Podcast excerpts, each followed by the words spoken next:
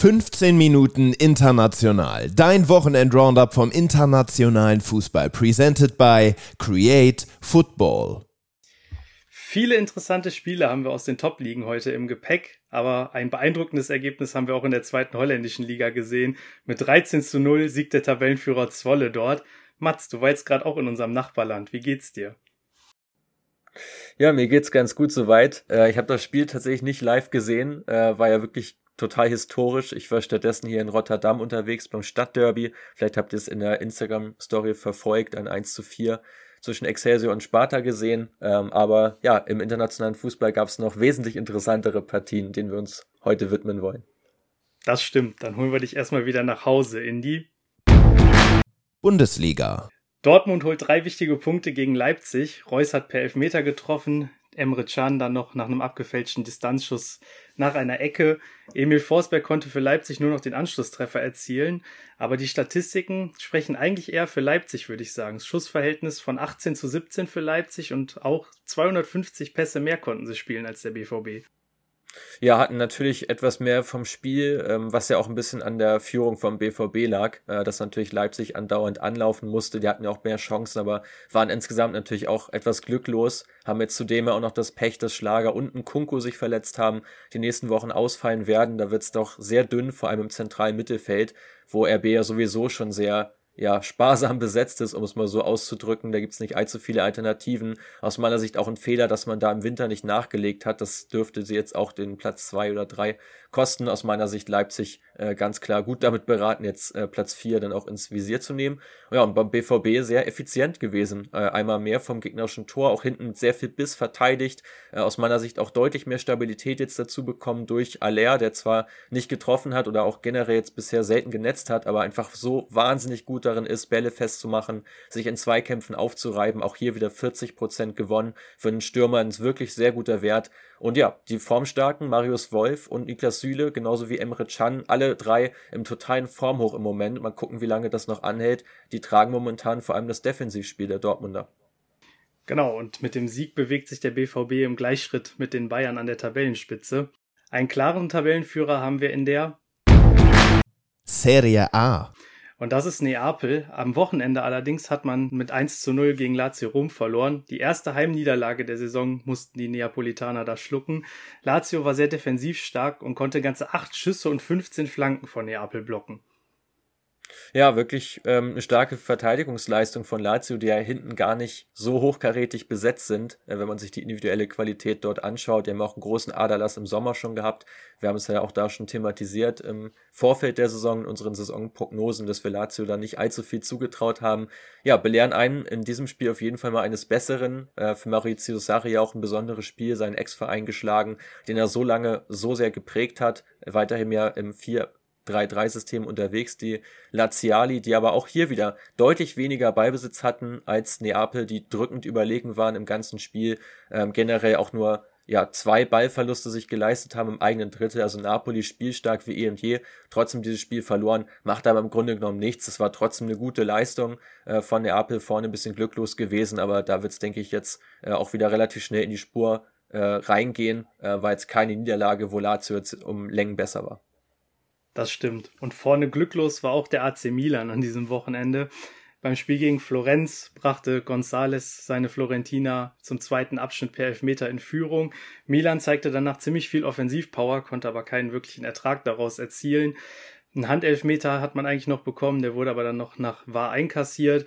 Jovic traf dann quasi danach zum 2 zu 0 per Flugkopfball und Theo Hernandez konnte in der 95. Minute dann nur noch zum Anschluss netzen. Ähm, sah da nicht so gut aus für Milan dieses Wochenende, oder? Nee, es war ein verdienter Sieg äh, der Fiorentina gegen ein Milan, das wirklich sehr wechselhaft unterwegs ist. Ich glaube, wir haben sie fast jede Woche inzwischen hier mit dabei im äh, 15 Minuten International Podcast. Mal sehr positiv, mal leider negativ. Heute wieder dieses äh, Bild, das Milan abgegeben hat. generell die Ballbesitzverhältnisse ja recht ausgeglichen gewesen, aber Florenz hat dieses Spiel ganz klar Mitteldrittel gewonnen. Da waren sie nicht nur numerisch überlegen, haben ja drei zentrale Mittelfeldspiele aufgeboten mit ähm, dem marokkanischen Fighter Amrabat, äh, Bonaventura und Mandragora auf der Acht, ähm, dann eben gegenüber Milans Benacer, der wieder genesen ist und eben auch Sandro Tonali, ähm, also drei gegen zwei und hier war man auch in den Zweikämpfen einfach klar überlegen, hatte deutlich mehr Ballgewinne, ähm, und ja, Milan, trotz des komplett genesenen äh, Zentrums jetzt, auch, bestehen ja aus Mignon, Tomori und Benacer, wo ja auch Tomori wieder eine sehr starke Partie gezeigt hat, eigentlich alles noch wegverteidigt, was irgendwie ging, ähm, auch nach vorne wieder mit guten Pässen unterwegs, aber trotzdem äh, diese Niederlage verdient, weil die Fiorentina ja sogar noch verschwenderisch war mit ihren Torchancen und das zieht sich schon wie so ein roter Faden durch die Saison, deswegen steht man da auch nur im Tabellenmittelfeld, weil nur Sampdoria Genua eine noch schlechtere Chancenverwertung hat als das Team von Vincenzo Italiano. Genau, und Milan rutscht damit jetzt auch auf Rang 5 ab, während sich Lazio Rom auf Rang 3 schieben kann. Wir gehen weiter in La Liga. Zur Pause führte Getafe schon sehr komfortabel mit 3 zu 0 gegen Girona, aber ab der 80. Minute wurde es da nochmal richtig spannend, als Miguel zum 3 zu 2 treffen konnte. Girona hatte eigentlich deutlich mehr Spielanteile, Getafe war aber sehr stark, insbesondere bei den Interceptions. Man konnte 15 Mal den Ball vom Gegner stibitzen. Ja, wirklich sehr, sehr stark. Also Getafe ja generell bekannt als eine ganz, ganz giftige und defensiv starke Mannschaft. Deswegen spreche ich auch immer ganz gerne über sie, weil sie einfach diesen Spielstil jetzt ja schon seit Jahren äh, und auch relativ trainerunabhängig, muss man inzwischen ja konstatieren, soweit durchziehen. Und sie haben jetzt Girona geknackt, die jetzt ja nach zwei sehr furiosen Siegen gegen Almeria, wir haben es ja berichtet, 6 zu 2 und äh, dann auch dem Auswärtssieg bei Bilbao, auch da gewinnt man nicht allzu häufig, äh, die jetzt eben mal geschlagen wurden. Und dieser Schachzug Alej Garcia, den ja, Spielmacher von Girona aus dem Spiel zu nehmen, der ist bei Retafe einfach komplett aufgegangen, die ja wieder in ihrem 5-3-2 gespielt haben, sehr defensiv orientiert, einmal mehr mit viel Zweikampfhärte, haben sich auch vier gelbe Karten eingehandelt ähm, und äh, die äh, meisten davon auch von zentralen Spielern. Ja, und insgesamt bessere Chancen gehabt. Ein Spieler will ich noch ganz gerne hervorheben auf Seiten von Retafe, nämlich den türkischen ähm, Top-Stürmer, kann man ja sagen, der Mannschaft mit Enes Ünal. Wieder ein Doppelpack, jetzt mit zehn Toren schon zum zweiten Mal in Folge zweistellig, mit einer Trefferanzahl in der Liga unterwegs. Und ähm, ja, denke, da dürfte auch bald ein Wechsel ins Haus stehen. Ich hatte da eigentlich schon im Sommer vermutet, dass er Retafe verlässt, aber ich denke spätestens jetzt ähm, ähm, zur neuen Saison dürfte das dann der Fall sein. Äh, Una inzwischen 25 Jahre. Ja, genau. Und weiter geht's mit unserem Team Not to Watch. Zumindest habt ihr das am Anfang der Saison im Podcast so ausgegeben. Treue Hörer werden jetzt wissen, es geht um den FC Sevilla. Am Wochenende verlor man 6 zu 1 gegen Atletico. Memphis Depay und Morata haben jeweils einen Doppelpack erzielen können. Auch Griezmann hat ein Tor und einen Assist beisteuern können. Sevilla hatte aber eigentlich sogar mehr Ballbesitz und sogar doppelt so viele Dribblings wie Atletico. Was war da schon wieder schiefgelaufen, Mats? Ja, einiges. Anders kann man es nicht sagen, aber ich glaube, es gibt auch wenige Mannschaften im Weltfußball, die mit weniger Beibesitz trotzdem einen Kantersieg einfahren können. Bei Atletico ist das definitiv der Fall, die auch mit einer sehr, sehr starken Passquote jetzt um die Ecke gekommen sind. 91 Prozent der Zuspieler angekommen, so hoch wie kaum zuvor. Und vor allem diese Umschaltaktionen waren einfach unglaublich effizient. Restverteidigung bei Sevilla mal wieder ein Riesenproblem. Goudet und Tanguy Nuanzu in der Innenverteidigung unterwegs gewesen, waren komplett überfordert mit Depay und Griezmann, die du schon angesprochen hast. Griezmann ja auch mit zwei Großchancen, die er kreiert hat und ja auch die Keeperleistung ist dieses Jahr nicht so übermäßig gut, wie es in den letzten Jahren war. Äh, Keeper Yassin Bounou ist jetzt erstmals seit der Saison 2017-18 mit einer Unterperformance bei den äh, zu erwartenden Gegentoren unterwegs. Also er passt sich auch so ein bisschen der allgemeinen Verunsicherung an, wobei man da sagen muss, es ist trotzdem noch eine, eine Riesenquote jetzt über Jahre hinweg ja immer äh, besser performt zu haben, als es ähm, zu vermuten gewesen wäre. Also hier vor allem die Umschaltaktion, ähm, die haben Atletico hier zum Sieg geführt äh, und ja, beide Stürmer mit einem Sahnetag, äh, vor allem Depay, der sich da jetzt auch immer besser einfügt im System von Simeone. Ja, das sieht wirklich sehr gut aus. Und damit gehen wir in die Premier League. Und auf das Spiel habt ihr wahrscheinlich schon alle gewartet. Liverpool schlägt Manchester United mit sage und schreibe 7 zu 0 an einem legendären Sonntagnachmittag an der Anfield Road. Zur Halbzeit hat es nur 1 zu 0 gestanden, danach tat sich United aber defensiv immer schwerer. In der ersten Halbzeit konnte man noch sage und schreibe zwölf Blocks ähm, in die Statistikbücher schreiben, in der zweiten waren es dann nur noch vier. Gakpo, David Nunez und Mo Salah erzielten Doppelpacks Unter der Woche ist der Abgang von Firmino im Sommer bekannt gegeben worden. Firminos Tor wurde dann an der Enfield Road nochmal besonders gefeiert und auch der eigene Gesang von ihm wurde da angestimmt. Ja, also ein, ein denkwürdiger Abend. Ich glaube, so kann man es wirklich zusammenfassen. Und es war ja tatsächlich nicht das einzige 7 zu 0 äh, im europäischen Fußball jetzt an diesem Wochenende, denn auch äh, Kopenhagen äh, konnte mit 7 zu 0 gewinnen, genauso auch äh, Shakhtar Donetsk aus der Ukraine. Also sieht man auch wirklich selten drei so krasse Ergebnisse alle an einem Wochenende, dazu noch zu 6-1, was wir gerade thematisiert haben. Ja, bei Liverpool lief einfach jetzt in diesem Spiel äh, im Grunde genommen alles zusammen. Ähm, ja, hatten mehr, hatten insgesamt deutlich mehr vom Spiel, mehr Ballbesitz und trotzdem 20 Balleroberungen mehr, was ich wirklich sehr beachtlich finde, haben immer wieder nachgesetzt, sind aktiv geblieben, sehr niedriger PPDA-Wert hier auch ähm, dabei gewesen und ja, vor allem diese offensive Dreierreihe, die immer wieder rotiert haben. Also wer sich da mal die Highlights reinzieht, ich glaube, das dürften viele äh, auch machen bei dem Spiel und der Toranzahl, der wird feststellen, dass es eigentlich nie so war, dass alle drei immer einer links, einer Mitte, einer rechts unterwegs waren, sondern die haben permanent die Position getauscht, ganz fluide, damit natürlich sehr schwer über die Manndeckung äh, den Zugriff zu bekommen und gerade diese Raumverteidigung hat überhaupt nicht funktioniert bei Manchester United wirklich viel zu weit weg von ihren Gegenspielern ein ums andere Mal wirklich komplett desolat verteidigt und vor allem diese rechte Seite bei Liverpool ähm, natürlich auch befeuert durch Trent Alexander-Arnold. Die hat da komplett das Spiel im Griff gehabt gegen Shaw und auch Bruno Fernandes, der links spielen musste. Das hat überhaupt nicht funktioniert. Und man sieht ja auch mal wieder, die Reds durch diese Sturmreihe sehr, sehr torgefährlich. Aus dem Mittelfeld einmal mehr fast gar nicht torgefährlich. Also auch hier wieder das Kernproblem aus der Saison mitgenommen, selbst in so einen furiosen Sieg, äh, weil eben aus dem Mittelfeld zu wenig Torgefahr kommt. Äh, und das hat man jetzt in den letzten Wochen gesehen. Heute haben die Stürmer geliefert, oder heute sage ich schon, am Wochenende haben die Stürmer geliefert und damit ja auch diesen Kantersieg eingefahren. Besser lief's für den anderen Club aus Manchester. City konnte 2-0 gegen Newcastle gewinnen. Newcastle rutscht nach der Niederlage jetzt weiter ab und befindet sich mittlerweile auf Rang 6 hat aber noch ein Spiel Rückstand auf Liverpool und sogar zwei auf die viertplatzierten Spurs. Was kann Newcastle diese Saison noch erreichen, Mats? Ja, ich glaube einiges. Also für, für die Magpies war es jetzt ja die dritte Pflichtspielniederlage in Folge.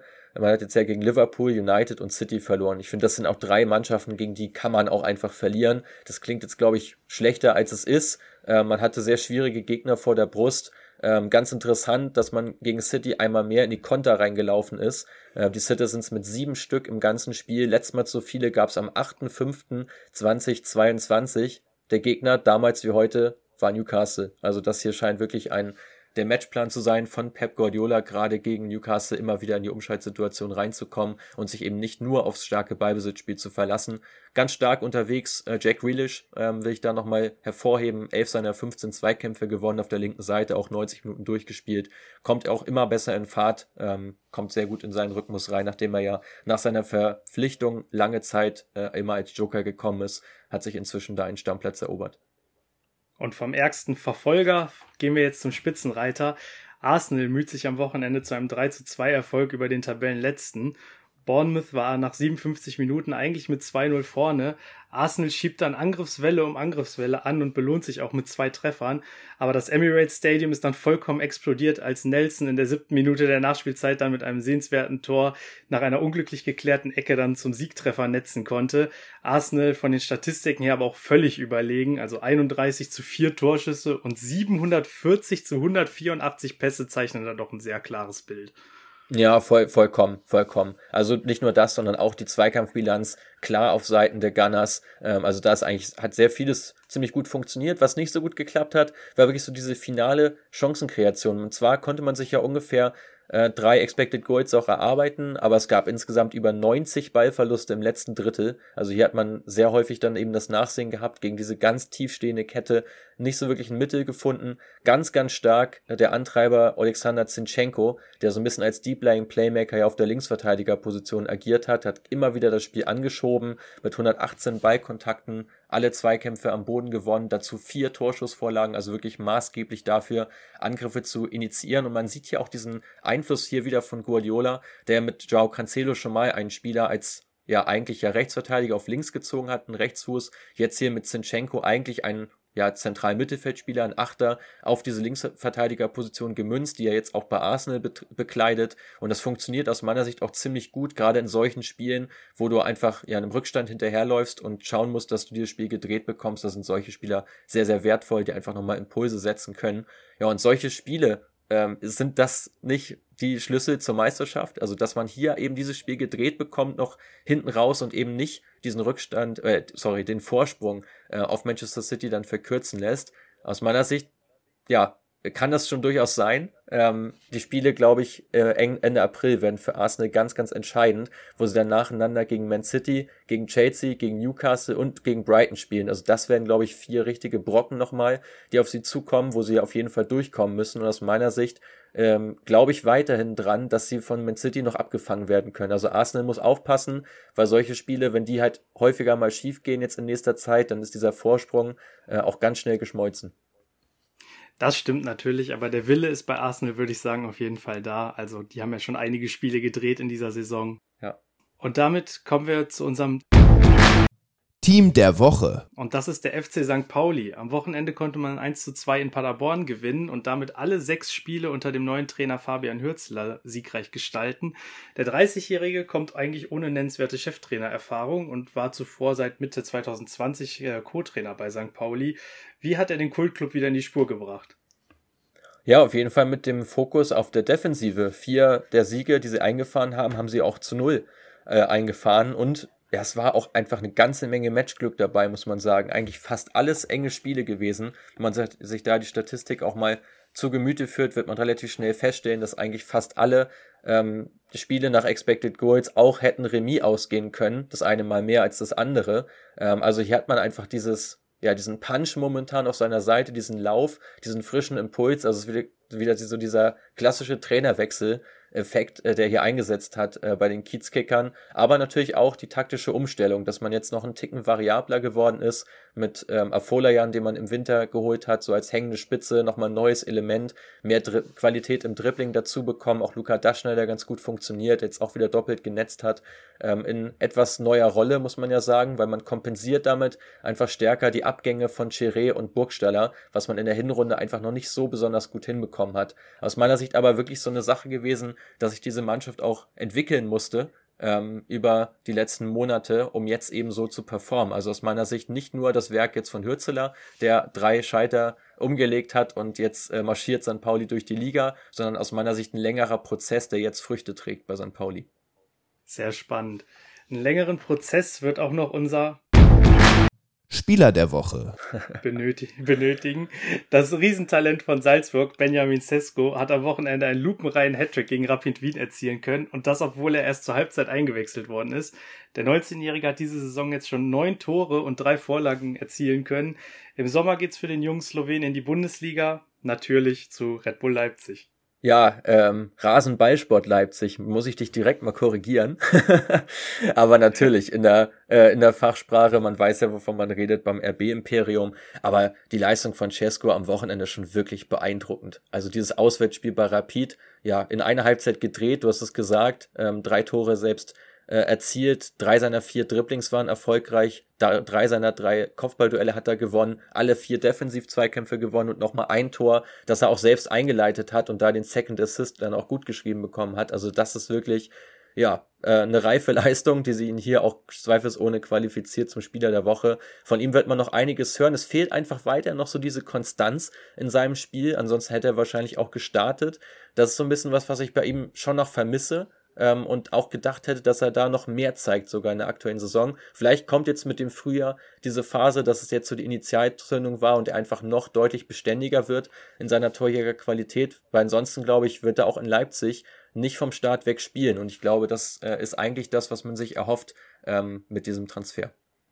Und damit schließen wir dann für diese Woche. Ich kann euch noch mitgeben, am Dienstag spielt Chelsea gegen den BVB, Mittwoch dann Bayern gegen PSG. Die beiden deutschen Clubs haben in der Champions League nach ihren 1 zu 0 Siegen in den Hinspielen auf jeden Fall den Vorteil auf ihrer Seite. Da drücken wir mal die Daumen, dass es gut läuft für die deutschen Clubs. Das definitiv und einige sind ja auch noch in der Europa League unterwegs äh, mit Union, Leverkusen und auch Freiburg, äh, die auch noch alle im Laufe der Woche spielen. Das alles ja zu verfolgen mit unserem Partner RTL. Also da sind auch wieder einige richtig spannende Partien dabei. Ich freue mich schon sehr auf die internationale Woche. Ähm, werde mir eins davon auch selbst anschauen. Ähm, Jan, du weißt auch noch nicht, welches es ist. Verrate ich jetzt auch noch nicht. Verrate ich in zwei Wochen, wenn ich hier wieder bin und wünsche euch auf jeden Fall eine gute Woche und viel Spaß nächsten Montag mit Quirin.